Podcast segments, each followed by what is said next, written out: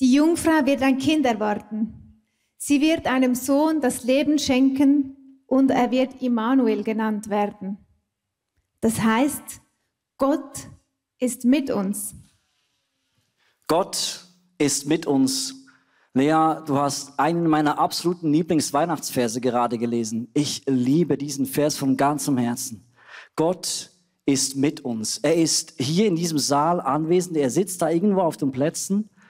Er ist oben auf dem Balkon. Er sitzt auch da. Er ist bei dir zu Hause. Er sitzt in all unseren Settings. Er hat sich aufgemacht an der Weihnachtszeit. Er, er ist auf diese Welt gekommen in Jesus, um uns ganz persönlich zu begegnen. Er ist mitten unter uns. Ich liebe das, dass Gott den Weg zu uns Menschen gesucht hat. Das ist einmalig in der Geschichte. Sonst versuchen immer die Menschen so den Weg zu Gott zu suchen. Aber Gott hat sich aufgemacht. Er wurde Mensch. Er ist hier. Er ist hier heute Morgen. Er steht auch mit uns hier auf der Bühne. Ja, er aber ist Nico, da. diese Zusage, das ist natürlich mega einfach zu glauben. Eine kraftvolle Zusage, Gott ist mit uns. Wenn man auf einem Höhenflug ist, wenn man auf einem Berggipfel ist, wenn man das so richtig spürt. Aber das Leben besteht nicht nur aus Höhenflügen. Das Leben besteht auch vor allem, das kennen wir alle, im Durchschreiten von Täler, im Ausharren von Wüstenmomenten, in der Wildnis.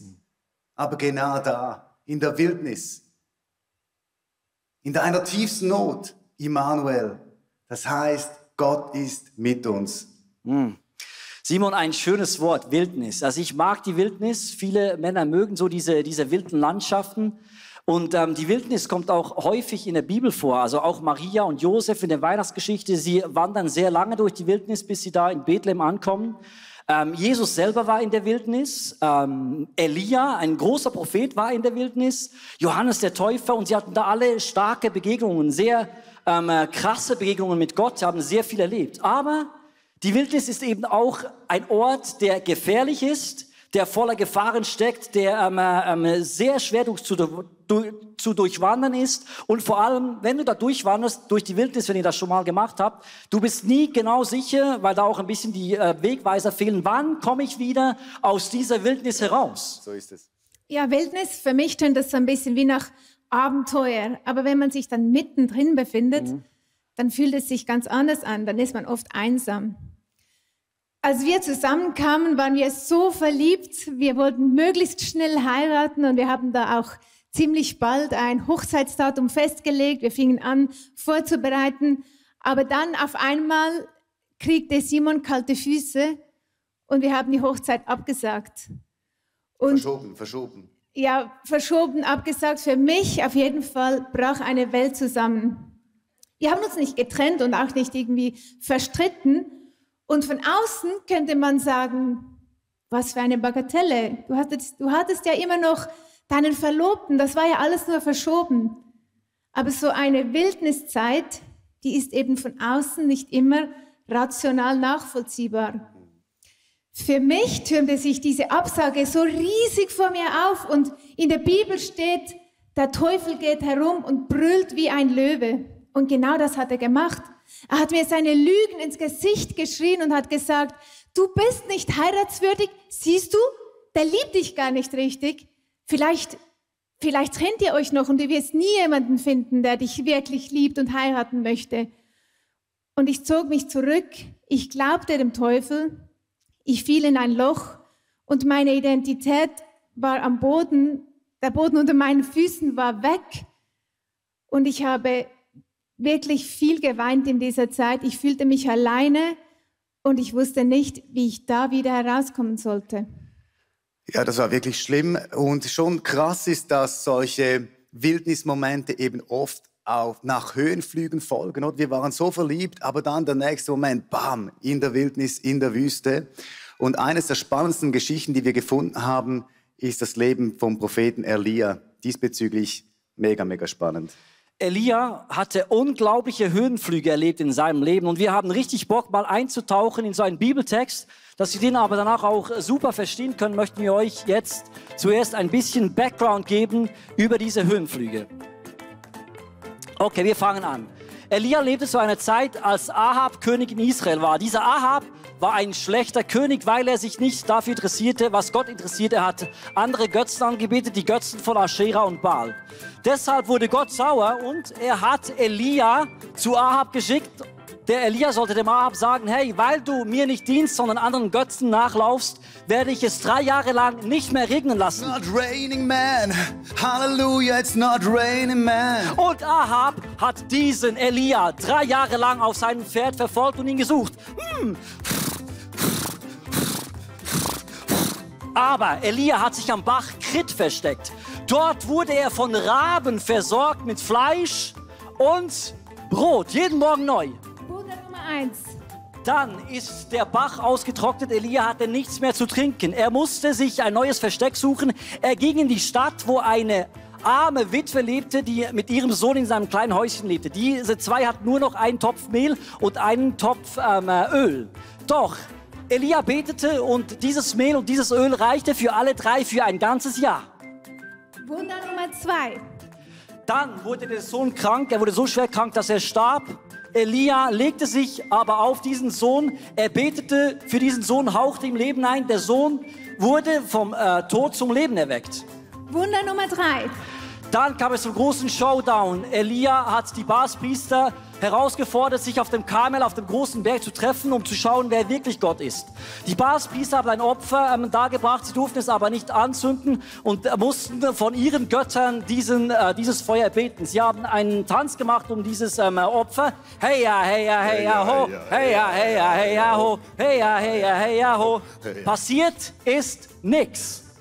Dann kam Elia an die Reihe. Er hat auch ein Opfer ähm, dargebracht. Er durfte auch nicht äh, Feuer daran legen. Er hat gebetet. Was ist passiert? Wum, Feuer fiel vom Himmel. Wunder Nummer vier. Dann hat er zusammen mit den Israeliten diese ähm, Baalspriester und Aschera-Priester vernichtet. Und er hat gleichzeitig gebetet, dass Gott es endlich wieder regnen lassen möge. Und was ist passiert? Es It's regnete. raining man. Hallelujah, it's Wunder raining man. fünf. Ihr seht, dieser Elia lebt einen Höhenflug nach dem anderen. Er erlebt, wie Gott ihn schützt, wie er ihn versorgt. Ein Wunder nach dem anderen. Unglaublich.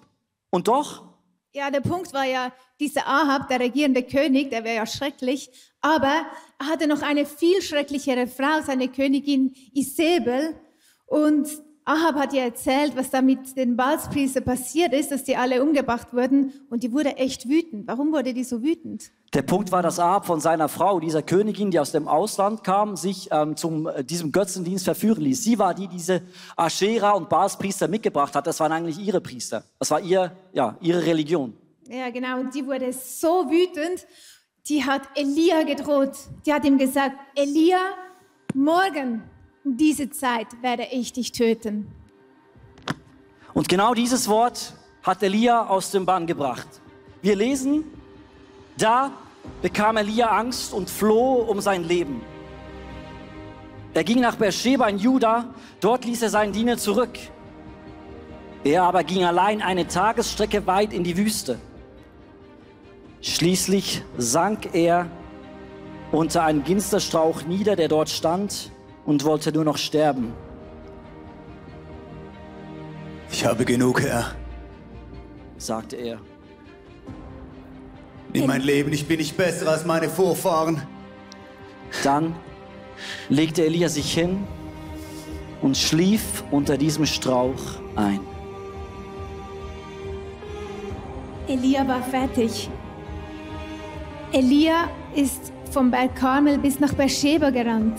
Das sind 160 Kilometer. Also für jemanden, der schon einmal einen Marathon gerannt ist, das sind vier Marathone. Das heißt, Elia, der war wirklich fertig, der hatte solche Todesangst. Und da in Beersheba sagt Gott zu ihm,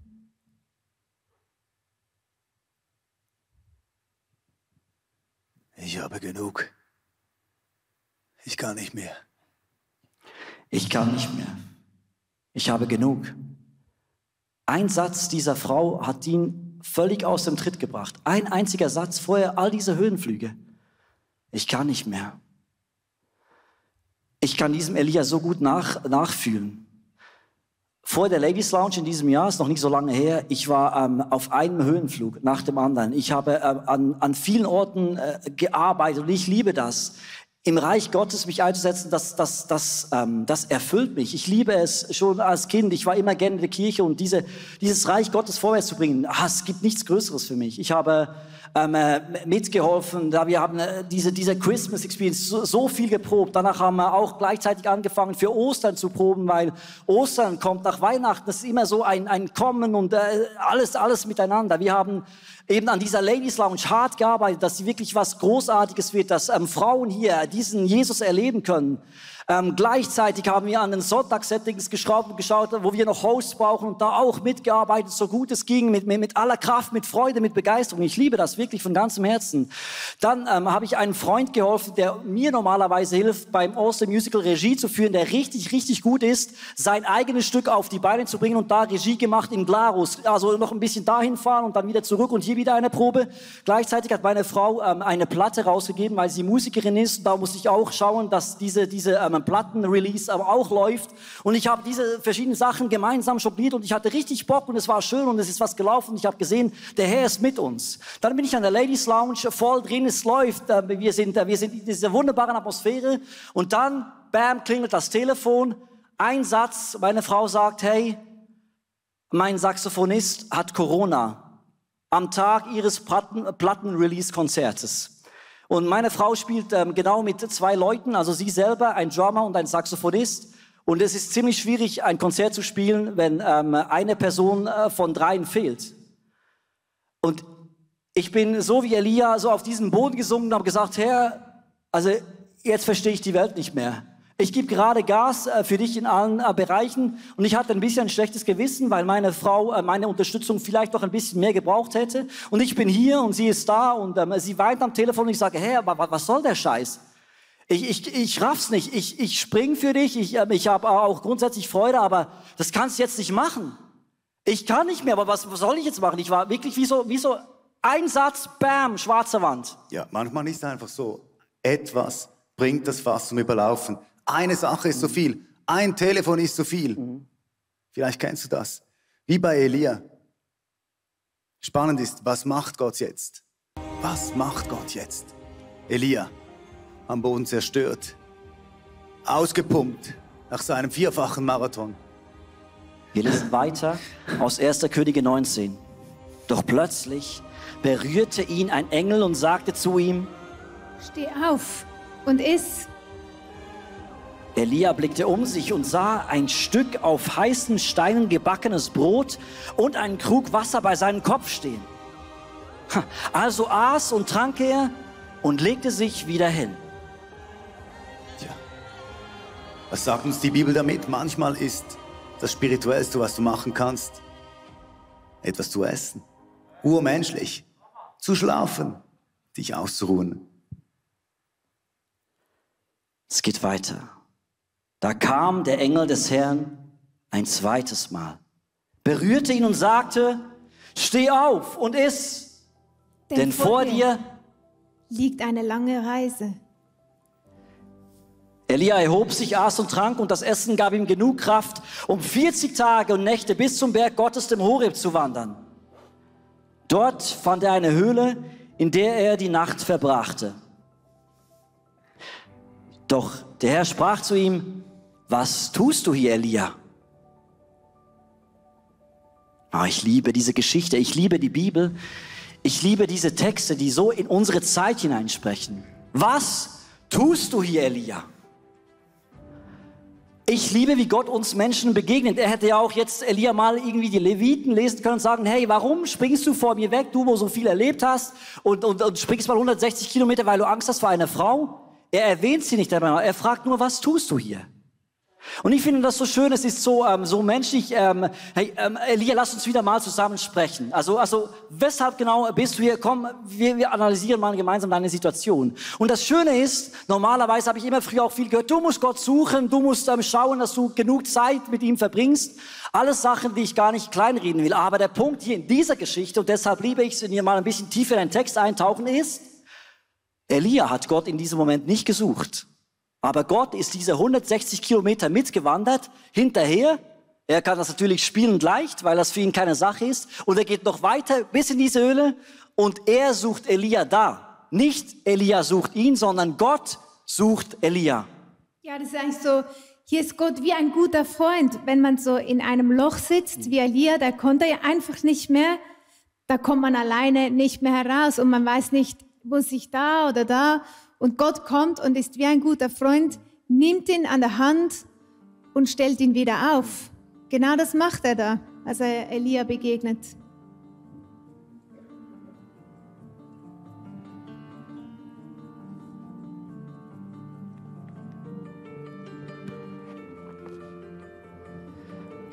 Die Frage ist, was macht er dann noch, Lea? Er begegnet ihm doch auf eine ganz ähm, spezielle Art und Weise. manchmal sind diese Nöte doch auch irgendetwas, was uns näher zu Gott bringt, oder?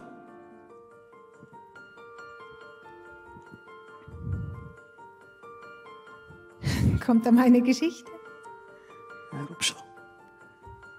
Jetzt habe ich ein So, jetzt Blech. gehen wir nochmals in den Text.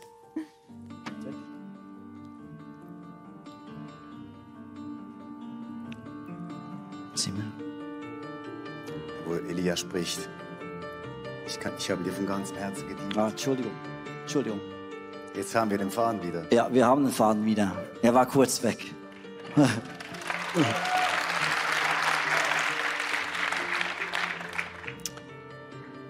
Doch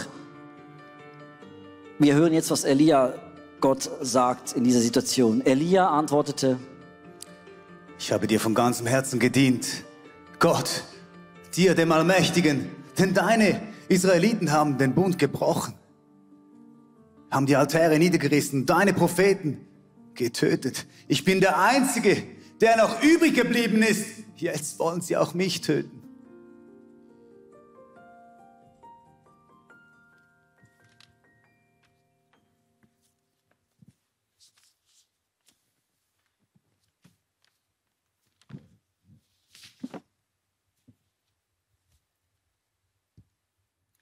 Das Interessante ist, wir sind in diesem Text am nächsten Morgen.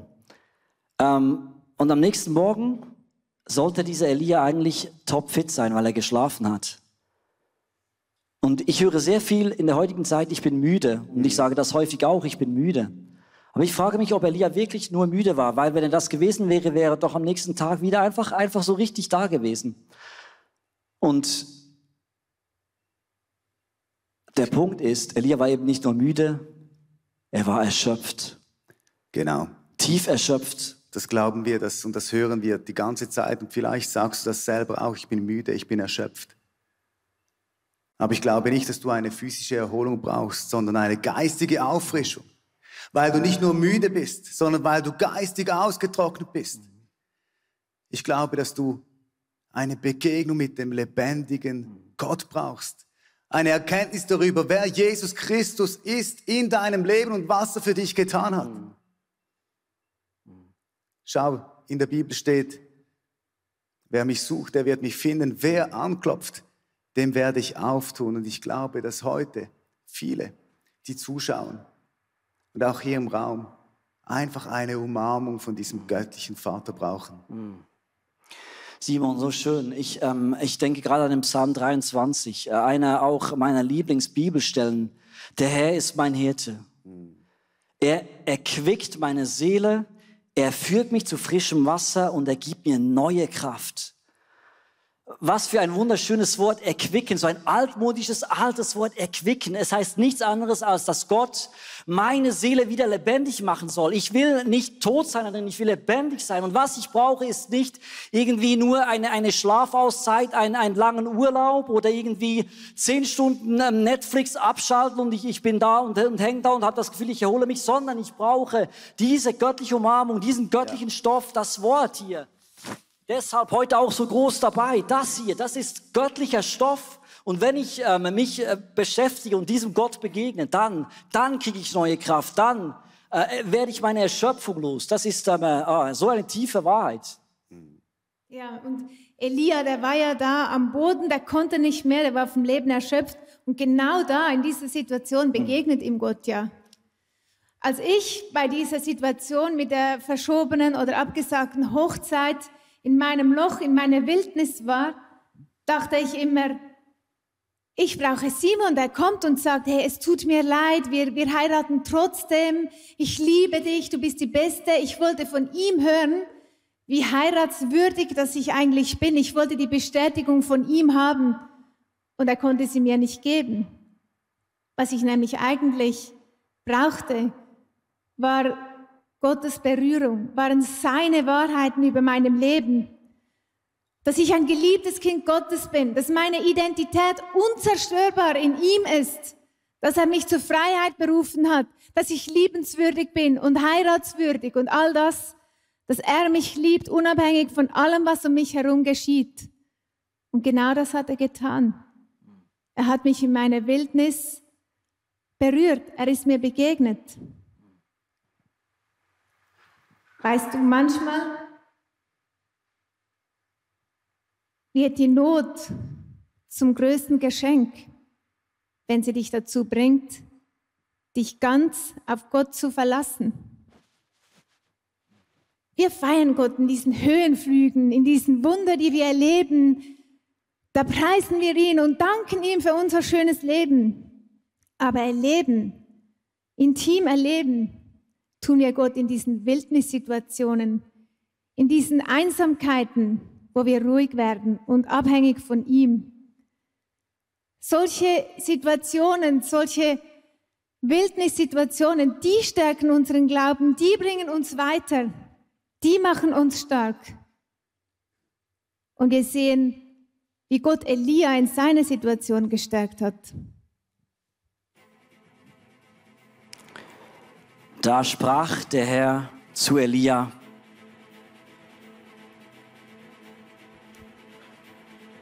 Geh hinaus und stell dich auf den Berg, denn ich, der Herr, werde vorübergehen. Zuerst kam ein heftiger Sturm. Dieser Sturm teilte die Berge und die Felsen zerschlug er vor dem Herrn her. Wo bist du? Herr! Wo bist du?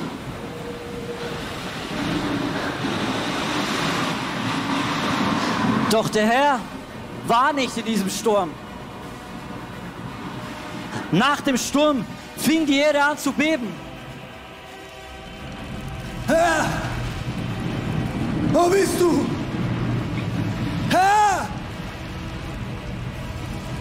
Doch der Herr war nicht in diesem Erdbeben.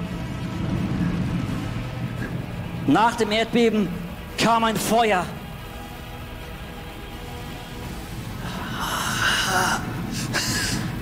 Herr, wo bist du? Ja. Aber der Herr war auch nicht in diesem Feuer.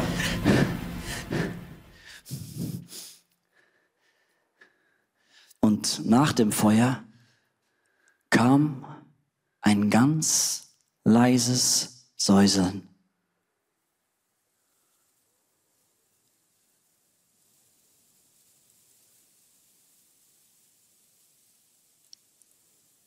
Als Elias hörte, zog er seinen Mantel vors Gesicht.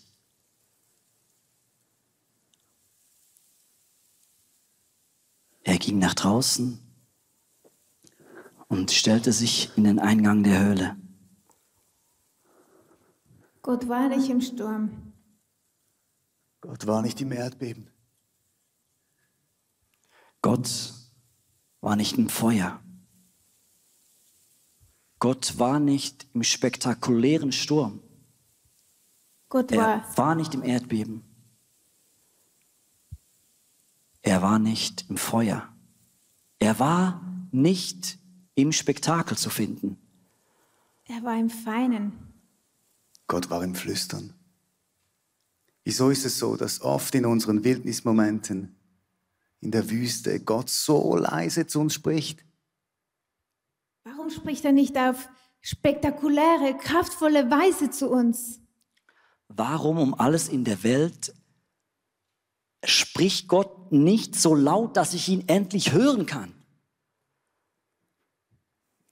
Gott flüstert.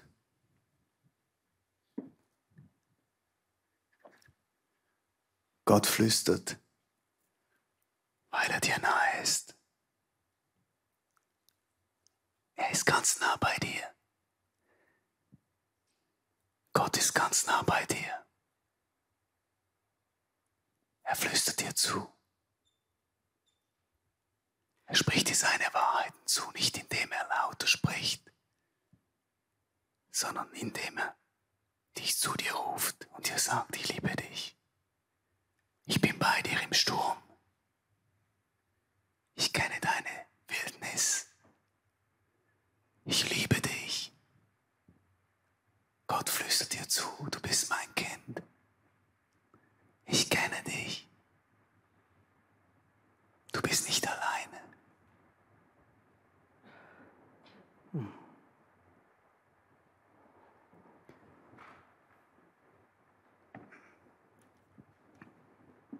Ich hatte einen Skiunfall im, vor einigen Jahren. Ich bin ganz fest auf den Kopf gefallen und habe für einige Stunden mein Gedächtnis komplett verloren. Ich bin wieder zu mir gekommen im Spital. Wir waren mit ICF, mit der Band unterwegs und ich wusste nicht mehr, was für ein Jahr war. Ich wusste nicht, was für ein Monat war. Ich wusste nicht mal mehr, dass ich eine drei Monate alte Tochter habe. Ich war verloren einfach verloren. Wenn du realisierst, dass du nichts mehr weißt, dann bist du verloren und so ist es mir gegangen. Daniel Peyer, einer, der dabei war, hat mir im Nachhinein gesagt, Simon, in diesen Stunden, wo du nicht bei dir warst, hast du immer folgenden Satz wiederholt. Die ganze Zeit hast du gesagt, eins weiß ich, Lea ist meine Frau und Jesus ist mein Erlöser.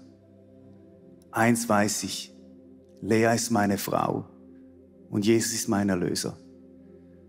Und als ich das gehört habe, hat es mich so tief bewegt, dass wenn ich nicht mal bei meinen Sinnen bin, wenn ich nicht bei meinem Verstand bin, diese Wahrheit, dass Jesus mein Erlöser ist, so tief in mir drin ist, dass das rauskommt.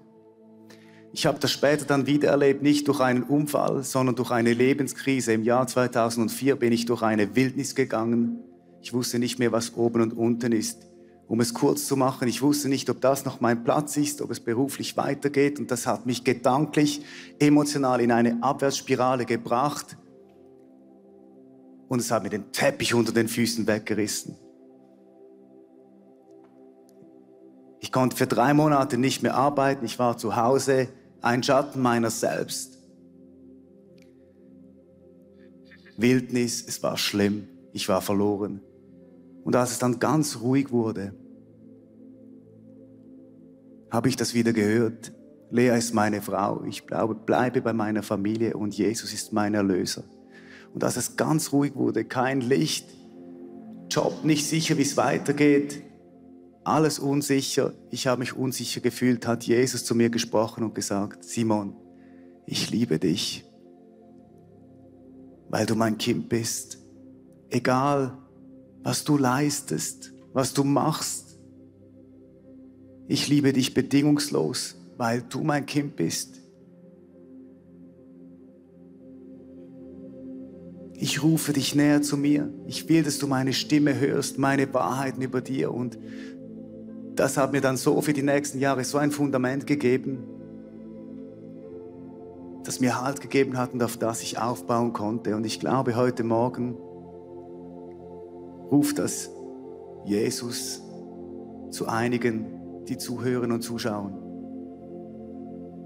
Er sagt, du bist mein Kind. Hörst du das, egal was du leistest? Egal was du tust, ist nicht dein Wert.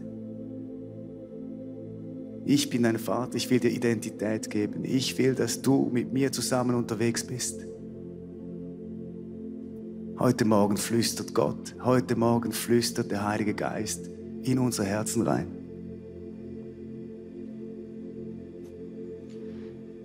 Elia war erschöpft, er war lebensmüde. Er hatte, er hatte keine Kraft mehr zu leben.